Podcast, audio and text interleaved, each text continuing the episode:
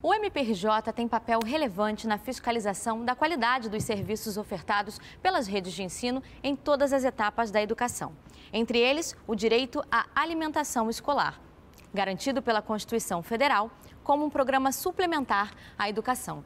Para falar sobre esse assunto e outros temas relacionados à política pública estadual, hoje nós vamos contar com a participação da promotora de justiça Renata Carbonel, ela que é a coordenadora do Centro de Apoio Operacional das Promotorias de Justiça de Tutela Coletiva de Proteção à Educação.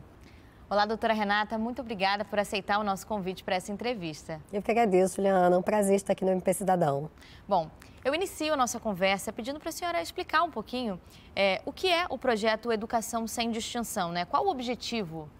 Bom, Juliana, o Educação Sem Distinção foi um projeto desenvolvido pelo MPRJ, pelo CAU Educação, com o intuito de coletar dados e analisar dados sobre as variadas temáticas relativas à política educacional.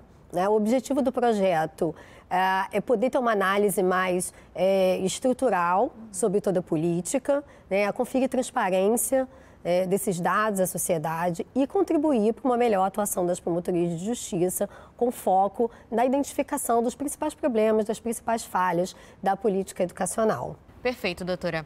Agora, sobre o Programa Nacional de Alimentação Escolar, né? O PNAE, o que, que é esse programa?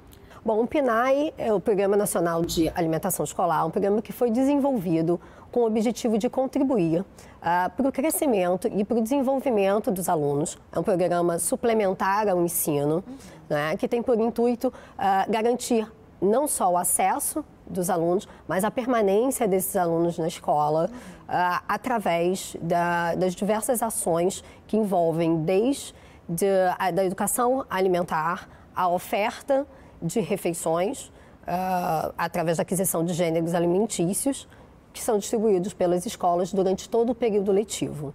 A gente sabe que, na realidade do Rio de Janeiro e do Brasil, a alimentação escolar é ainda é, de extrema relevância para a permanência dos alunos na rede, especialmente aqueles mais vulneráveis, sendo um ponto importantíssimo uh, para a garantia da qualidade e desenvolvimento da aprendizagem uh, desses alunos.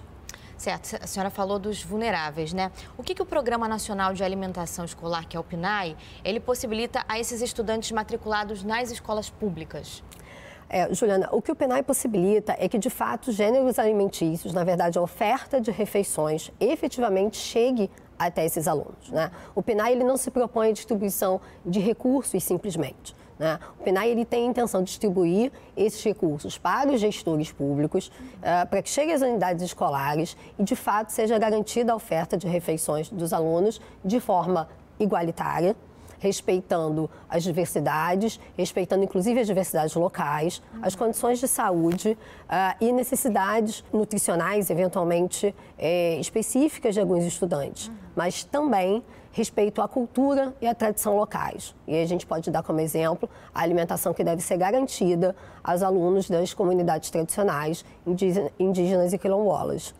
Né? Então, é, a relevância do programa, e acho que é o maior é, ponto de apoio e sucesso dessa política é, de fato, o objeto de aquisição dele, que é gêneros alimentícios básicos que possam garantir alimentação saudável e de qualidade para essas crianças. Perfeito, doutora. Agora, como o MPRJ fiscaliza o cumprimento do Programa Nacional de Alimentação Escolar, o PNAE, né? Bom, Juliana, existem dois eixos principais de fiscalização é, em relação ao Programa Nacional de Alimentação Escolar. Uhum. O primeiro eixo é aquele que vai garantir a efetiva oferta das refeições para esses alunos nas escolas. Isso vai desde o controle e a fiscalização da aquisição desses gêneros alimentícios, uhum. né, passando pela verificação de que gêneros são esses, porque isso é, precisa estar previsto no cardápio, uhum. né, é preciso que se respeite um cardápio elaborado pelo responsável técnico, uhum. que é um profissional nutricionista, aquisição, preparo, transporte, manuseio e a efetiva entrega. Né? Existe um processo né, até que a refeição efetivamente chega ao aluno e esse processo começa lá nos procedimentos licitatórios, nas contratações para aquisição desses gêneros alimentícios, são um ponto focal de atuação do Ministério Público. Ah, um segundo eixo é aquele que diz respeito ao controle dos recursos que vão financiar essas aquisições. Né? Existe uma limitação, inclusive uma limitação constitucional. Né? Apesar da Constituição ela prever que o PNAE ele é um programa suplementar em relação ao ensino, ele não é o ensino em si. Ele é um programa de apoio importantíssimo, de extrema relevância, que tem por objetivo manter os alunos na escola através da, da, das refeições saudáveis, da garantia do aporte nutricional que esses alunos precisam, inclusive para o seu desenvolvimento. Né? Mas existem limites Existem critérios que precisam ser fiscalizados, na medida em que não é qualquer fonte de recurso que pode ser utilizada para aquisição desses gêneros. É, então, eu vou te dar é, duas situações que podem ilustrar bem uhum. o que Esses eu estou falando. Né? Esses limites. Né? O PNAE ele prevê o repasse de recursos pela União para estados e municípios. Esse recurso, por óbvio, ele tem a destinação específica de ser utilizado para aquisição desses gêneros. Uhum. Mas pelo valor que é transferido, né, e, e apesar desse valor precisar é, ser sempre avaliado pela União e ele possa é, se transformar num aporte maior, ele não é e nem deve ser o único aporte. Né? O PNAE, ele prevê com que o Estado e município façam a sua contrapartida em vista da qualidade uh, dessa alimentação que vai ser ofertada. Então, não, não, é um recurso único, é um recurso que precisa ser complementado, né? o que a gente chama de contrapartida, pelas redes públicas de ensino, de forma que se garanta efetivamente a quantidade e a qualidade nutricional. Né? E aí, essa, essa contrapartida de estados e municípios é que sofre essa limitação. Né? Eu posso utilizar, né? é possível que o gestor utilize, por exemplo, o recurso do salário educação, que é um recurso que possui autorização expressa pela Constituição para essa utilização. Os demais recursos, os demais recursos vinculados à educação, em respeito a essa vinculação, que é algo que tem a ver com manutenção e desenvolvimento do ensino, essa é a expressão que a Constituição utilizou, essa é a expressão que a nossa lei geral, a Lei de Diretrizes e Bases, utiliza para definir aquilo que se relaciona especificamente ao ensino. Esses recursos não podem ser utilizados para aquisição de alimentos. Eu vou te dar uma razão bastante é, é, clara, mas que confunde um pouco. Né? Apesar da alimentação escolar ela ser um programa educacional, o PNAE ele é um programa educacional suplementar ao ensino, como eu disse, ele não é o ensino em si, ele não se configura manutenção e desenvolvimento do ensino.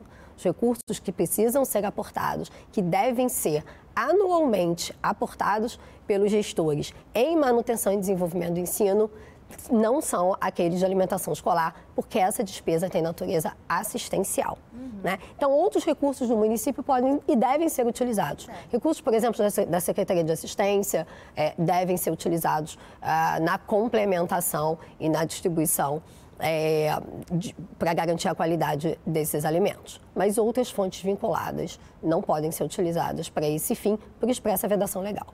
Perfeito, doutora. Agora, por exemplo, os pais, né? Os pais dos estudantes, como é que eles podem comunicar as irregularidades ao MPRJ? E também se existem outras instituições que podem ser contactadas que não só o MPRJ? Sim. Bom, o Ministério Público né, é sempre aberto através do sistema de ouvidorias, né? Então as famílias podem se utilizar da ouvidoria como um canal importante de comunicação, uhum. né? Devem fazer esse tipo de relatos, inclusive com registros fotográficos, é bastante comum, né? Que as promotorias de justiça recebam essas informações. É, na verdade, a educação ela é algo que se pauta pela gestão democrática. Essa participação da família e dos alunos uhum. nesse controle é fundamental. Né? Então, os próprios alunos podem levar o conhecimento do Ministério Público através do canal da ouvidoria. o canal da ouvidoria, própria... pelo WhatsApp, pelo site? Pelo WhatsApp, pelo site, pelo 127. É possível fazer é, todo tipo de contato e essas ouvidorias são destinadas aos promotores com atribuição para que façam essa fiscalização. Mas você uhum. me perguntou sobre os outros órgãos. Né? Existe um órgão de extrema relevância, que é aquele que se relaciona ao controle social, que é o CAI, é o Conselho de Alimentação Escolar. Uhum. Cada município possui, e estado, é, um conselho de alimentação escolar. Uhum. Né? Inclusive, para que os recursos financeiros do PNAE, previstos lá, os repasses da União uhum. para estados e municípios, possam ser repassados, é preciso que o CAI do seu município ou o CAI do estado esteja regular no sistema, uh, com a gestão em dia, porque existe um mandato, precisa ter uhum. eleição e o CAI esteja atuante. Qualquer irregularidade no funcionamento do CAI, né, que vai ser é, aquele grupo de pessoas,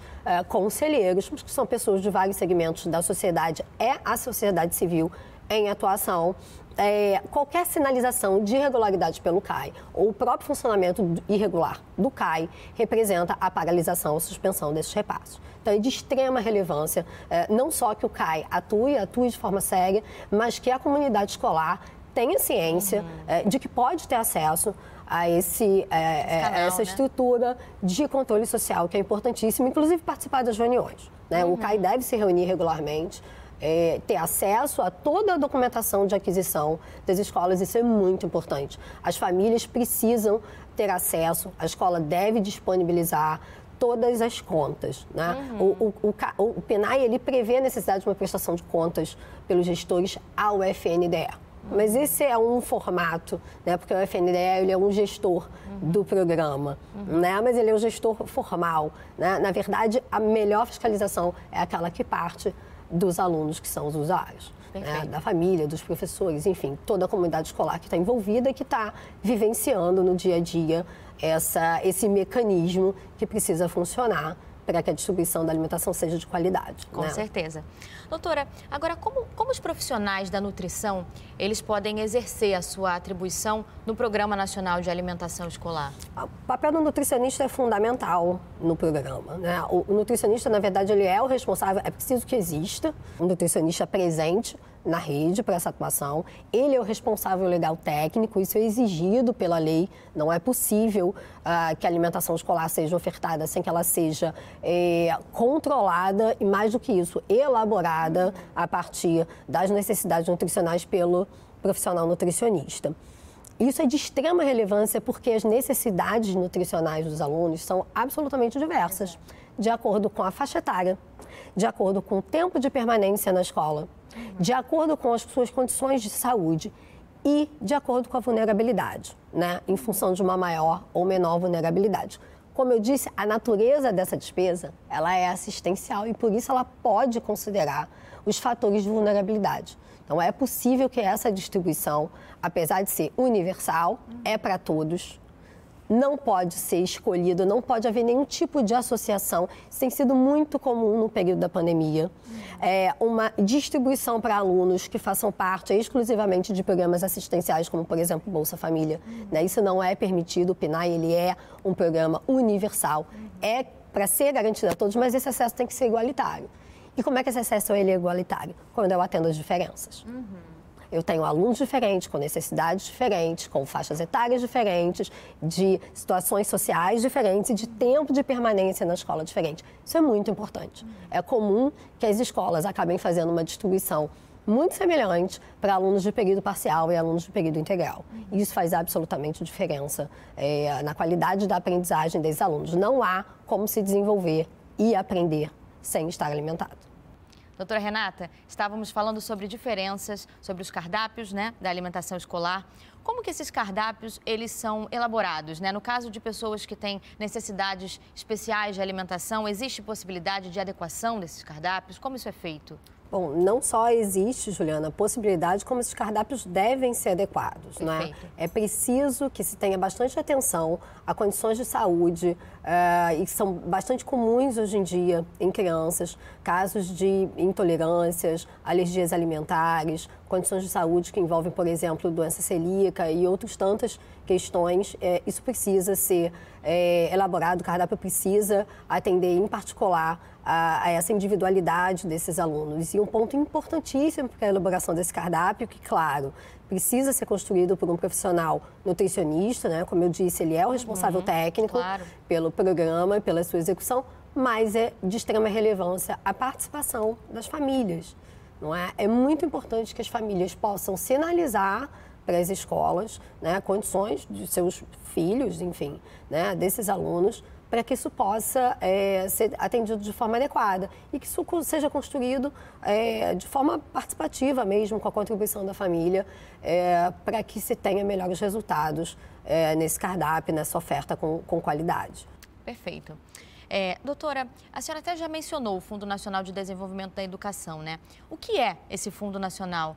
É, e, e, e como são realizadas as transferências aos estados, aos municípios e às escolas? Pois é, o Fundo Nacional, ele é uma autarquia da União é uma, uma autarquia gestora é, de repasse de recursos de diversos programas, não só o Programa Nacional de Alimentação Escolar, mas outros programas suplementares ao ensino, como, por exemplo, o PNAT, que é o Programa Nacional do Transporte Escolar. Né? Então, o FNDE ele é essa autarquia que faz a gestão desses recursos uh, e analisa as prestações de contas. Né? Ele faz a distribuição, recebe as prestações de contas e analisa uh, a aplicação, né? a regularidade da aplicação desses recursos. Em caso de irregularidade, o FNDE aciona Tribunal de Contas, Ministério Público, para que as providências adequadas sejam tomadas. A distribuição do PNAE ela é bastante simples.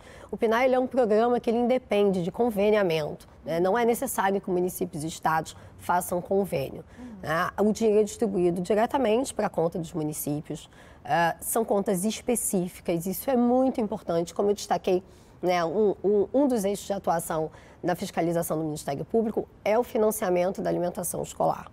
Essa conta específica é uma conta do PNAE, né? é uma conta que precisa estar de livre gestão da Secretaria de Educação é o secretário de Educação, o gestor principal uh, dos recursos da política educacional. Não é o secretário de Fazenda, não é o secretário de Administração. Esses recursos são transferidos para essa conta específica, por exigência e controle do FNDE, e assim deve ser, porque são recursos vinculados, não podem ser aplicados a nenhuma outra despesa. Eles têm uma finalidade específica que precisa ser respeitada. E a melhor forma de controle da aplicação regular desses recursos é que eles sejam mantidos em depósitos nessas contas. Tá? Não raras vezes o Ministério Público verifica que os recursos do PNAE transitam por outras contas do município. Quando isso acontece, perde-se a rastreabilidade e o controle financeiro desses recursos.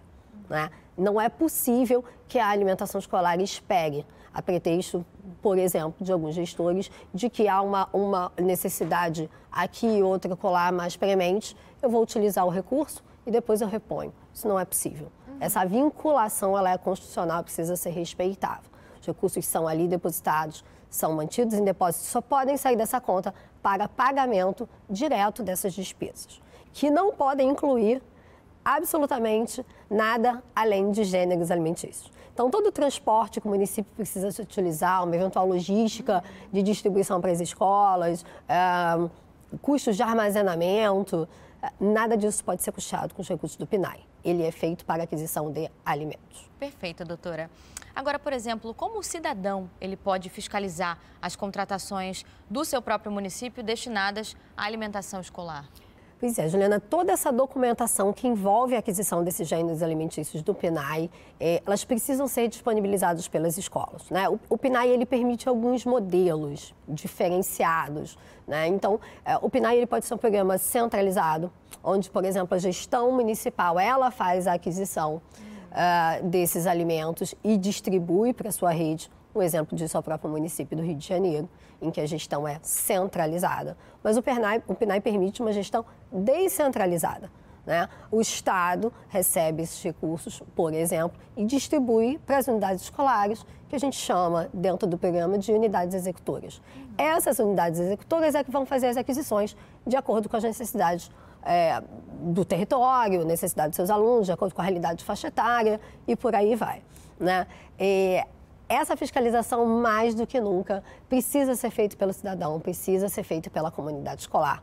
É importante que essa documentação seja disponibilizada tanto pelas regionais quanto pelas escolas, pela secretaria também, não só para o Conselho de Alimentação Escolar, o Conselho precisa ter acesso é o Conselho de Alimentação Escolar, inclusive, que vai fazer um parecer sobre a regularidade da aplicação desses recursos, ah, mas ser disponibilizado também para os alunos, para as famílias, para os conselhos escolares que são compostos, né? são conselhos que se formam dentro da comunidade escolar, com a participação de familiares, de alunos, de professores. Então, tudo isso precisa ficar à disposição para que seja verificada a questão, especialmente, é, né, da, da, do, do que foi comprado né? Se aquilo atende de fato a qualidade, né? Para que a gente saia da velha é, merenda fria, eu compro ali um lanchinho para o aluno, ou um macarrão com salsicha e está tudo bem. Não, é preciso que eu tenha condições de verificar o valor que foi pago, uh, o que, que foi adquirido e a qualidade vem na mesa. Uhum. E aí, mais do que nunca, é importante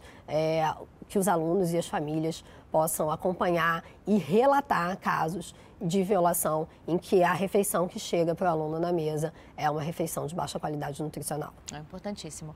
Doutora, agora qual a importância da Lei 11.947 de 2009 para a alimentação escolar e o que ela estabelece?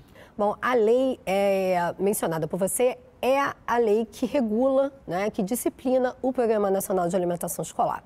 Essa lei, primeiramente, ela disciplina, ela traz os objetivos do programa, ela disciplina as diretrizes desse programa, então, de cara, ela já deixa muito claro que o objeto do programa é a aquisição de gêneros alimentícios, como eu disse, né, é, de alimentos que a gente chama, né, a lei menciona alimentos básicos, são aqueles alimentos necessários uh, para a garantia da qualidade nutricional.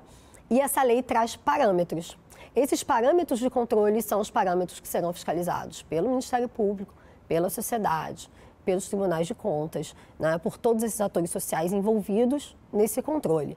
Esses parâmetros são muitíssimo importantes. Eles envolvem desde o período uh, de realização do gasto, ele é um período letivo, né, e aí trazendo para o contexto atual da pandemia, naquele período em que as escolas ficaram fechadas. Exato se o ensino remoto está acontecendo e eu tenho um período letivo em curso, eu posso me utilizar dos recursos do PNAE.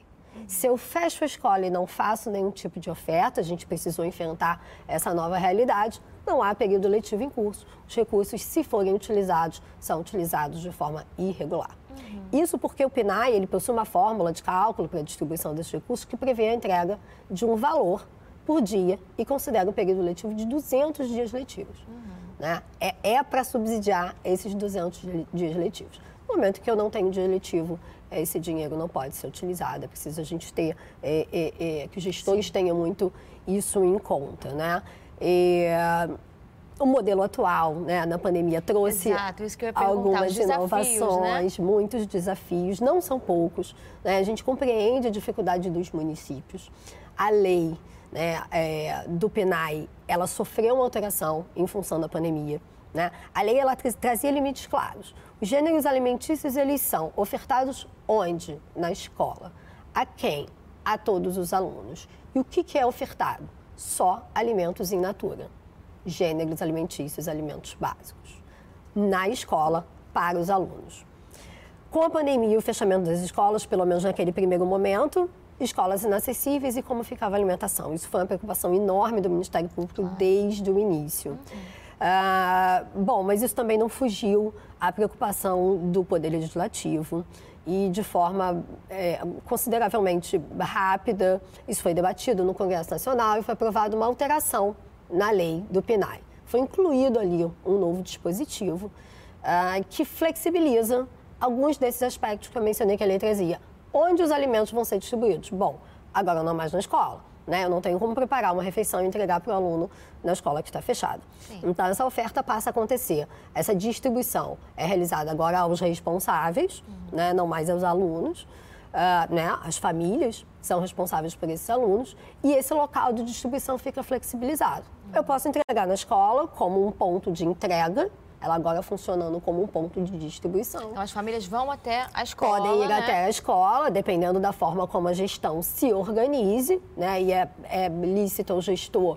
né, pensar ali a melhor logística de acordo com a sua realidade, do seu território. Nós temos municípios muitíssimo populosos, em que a distribuição é, desses gêneros na casa dos alunos é absolutamente inviável, uhum. né? mas há municípios é, do interior do estado do Rio de Janeiro em que isso é, é factível, é possível fazer e foi feito em alguns casos. Então a gente passa a ter um modelo de distribuição de kits de alimentos. Sim. E surge também é, um modelo de distribuição de cartões de alimentação. Uhum. É, esse modelo ele surgiu nos municípios maiores, nos municípios mais populosos, com uma é, intenção de, de, evitar a logística, uhum. que a gente entende que é difícil, Sim. mas a distribuição de cartão alimentação representa a distribuição de dinheiro, é a distribuição de recurso financeiro, uhum. o que é vedado pelo PNAE.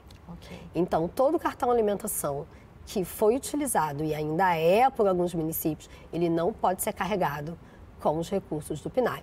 Eu falei lá no início que o PNAE é um programa que prevê um duplo financiamento. Uhum. As receitas que a União repassa estados e municípios e a receita que o próprio município vai aportar uhum. para trazer aquela qualidade de alimentação. Essa receita que o próprio município aporta, ela pode carregar o cartão alimentação, não sendo um recurso vinculado à educação. Uhum. Essa receita que vem do PNAE, que eu só posso, veja bem, o legislador ele teve a oportunidade durante a pandemia, né, ciente da realidade que a pandemia trazia, ele teve a oportunidade de flexibilizar e permitir que Sim. recursos fossem distribuídos. Optou por não fazer. Né? E o processo democrático funciona assim, a gente precisa respeitar. Sim. O programa segue com o seu escopo, com o seu objetivo, que é distribuir alimentos. Então, portanto, com o dinheiro do PNAE, só a distribuição de kits de gêneros alimentícios nesse contexto da pandemia, que a gente espera que acabe o mais rápido possível e que a gente retome a realidade das escolas com a oferta do prato na mesa para os nossos alunos. Se Deus quiser. Doutora, é, e o que o MPRJ faz em caso de descumprimento da lei? O MP atua de duas, em duas frentes, né, em dois modelos. Um modelo extrajudicial, que é sempre nosso modelo de preferência, né? É um modelo é, proativo, dialógico, é um modelo em que o Ministério Público ele se aproxima do gestor e ele sinaliza, porque muitas vezes é, há até algum desconhecimento, a depender da situação, especialmente no contexto da pandemia, com tantas novidades, com tantas questões a serem consideradas. Né? Por vezes, algumas violações é, são passíveis de serem sanadas pelo gestor que age de boa fé e que quer ver a, política sendo bem implementada. Então, essa atuação extrajudicial ela é muitíssimo importante e produz bons resultados. Nos casos em que isso não funciona, em que há alguma resistência à, à correção dessas violações, resta ao Ministério Público, né? são os pedidos de recomendações, em caso de descumprimento, o ajuizamento de ações civis públicas, e foram muitas ações ajuizadas no ano de 2020 e também no ano de 2021, para conter essas irregularidades, tanto de oferta quanto de financiamento.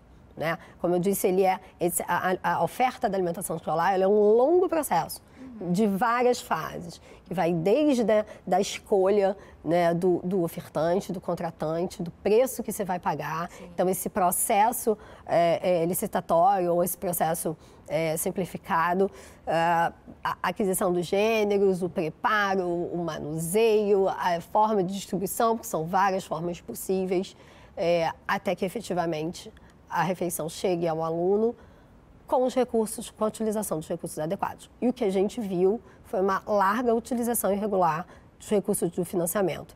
E eu estou batendo muito nessa tecla, Juliana, porque é, a gente precisa aprender, é, inclusive enquanto sociedade, é, a, a fiscalizar o dinheiro da nossa sociedade, né? É, o serviço público ele só acontece, ele só acontece com qualidade, com um bom financiamento e com a boa gestão do financiamento. Então é preciso que a comunidade escolar se assenhore cada vez mais do seu direito de ter acesso às contas, a conhecer essas compras, saber o que está sendo ofertado, que comida é essa que chega no meu prato.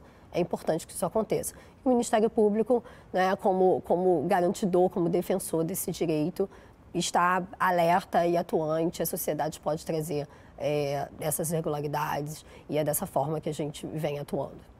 Doutora, a senhora estava falando de algumas iniciativas. É, existem ações ou iniciativas institucionais do MPRJ voltadas à proteção do direito à alimentação escolar? Quais seriam elas? Bom, Juliana, um dos, do, uma das iniciativas é o próprio Educação Sem Distinção, um projeto que, como eu disse, visa coletar dados. É, não é tão simples, né? Hoje a gente ainda, ainda possui uma, uma barreira de dados abertos, é, não só no Rio de Janeiro, mas no Brasil. Né? E os dados, é, quando estão disponíveis, são dados muito é, esparsos, né? de difícil análise. Então, é, o projeto ele tem é, o intuito de dar atenção a cada uma dessas temáticas, buscar coletar esses dados para que a gente tenha um panorama melhor, uh, fazer uma análise e então poder identificar as principais falhas para que possa orientar uh, não só a sociedade naquilo que está acontecendo, a intenção do projeto é que ele seja um projeto de, de dados abertos, de informações abertas para contribuir uh, com essa comunicação com a sociedade, com essa transparência, mas também para que possa orientar melhor a nossa atuação, que a gente consiga identificar onde estão as principais falhas e possa focar é, nesse, nessa atuação mais de uma forma mais contundente e mais especializada até. Né? E um outro ponto muito importante, é uma outra ação institucional bastante importante que a gente é, vem se utilizando já há bastante tempo são as campanhas informativas. Né? Esse diálogo com a sociedade através das campanhas é muito importante. Quer dizer, eu dei aqui vários exemplos é, da importância da participação da sociedade nessa fiscalização, no conhecimento do seu direito, né? entender aquilo que, que deve ser entregue ao aluno, não é? Que, que não é um favor, é um direito. Então, essa comunicação, o Ministério Público se sente é, um ator responsável por trazer clareza, transparência e orientar a sociedade no seu direito através dessas campanhas informativas é, que têm sido bastante, é, produzem realmente resultados bastante satisfatórios. Perfeito, doutora. Nossa entrevista está chegando ao fim. Eu aproveito para agradecer novamente, em nome da nossa equipe, esse bate-papo esclarecedor. Eu que agradeço, Liana.